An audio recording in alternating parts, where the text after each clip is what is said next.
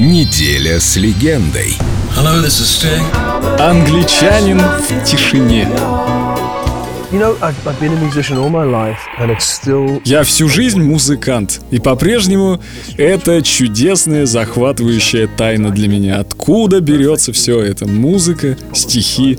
Вообще идеальная музыка — это тишина. И мы, музыканты, на самом деле занимаемся созданием красивой рамки вокруг этого совершенства. Пятая симфония Бетховена начинается с одного такта тишины.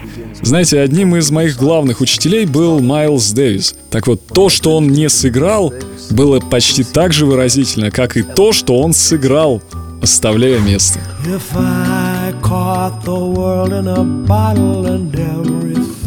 Still beneath the moon,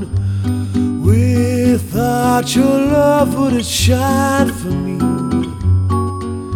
If I was smart as Aristotle and understood the rings around the moon, what would it all matter if you love me?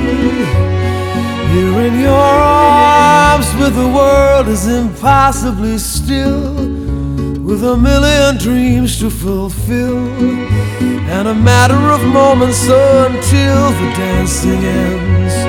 Here in your arms, when everything seems to be clear, not a solitary thing would I fear. Except when this moment comes near the dancing's end. If I caught the world in an hourglass, saddled up the moon so we could ride until the stars grew dim. Until one day you'll meet a stranger and all the noise is silenced in the room. You'll feel that you're close to some mystery in the moonlight, and everything shatters You feel as if you've known her all your life. The world's oldest lesson in history. Here in your arms, where the world is impossibly still, with a million dreams to fulfill and a matter of moments until the dancing ends. You're in your arms and everything seems to be clear.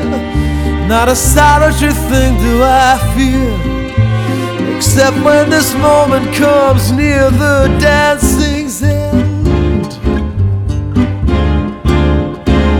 Oh, if I caught the world in an hourglass, saddled up the moon, would ride until the stars grew dim, until the time that time stands still,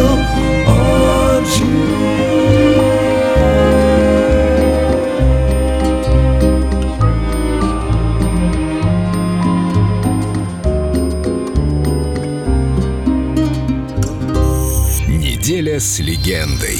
Стинг.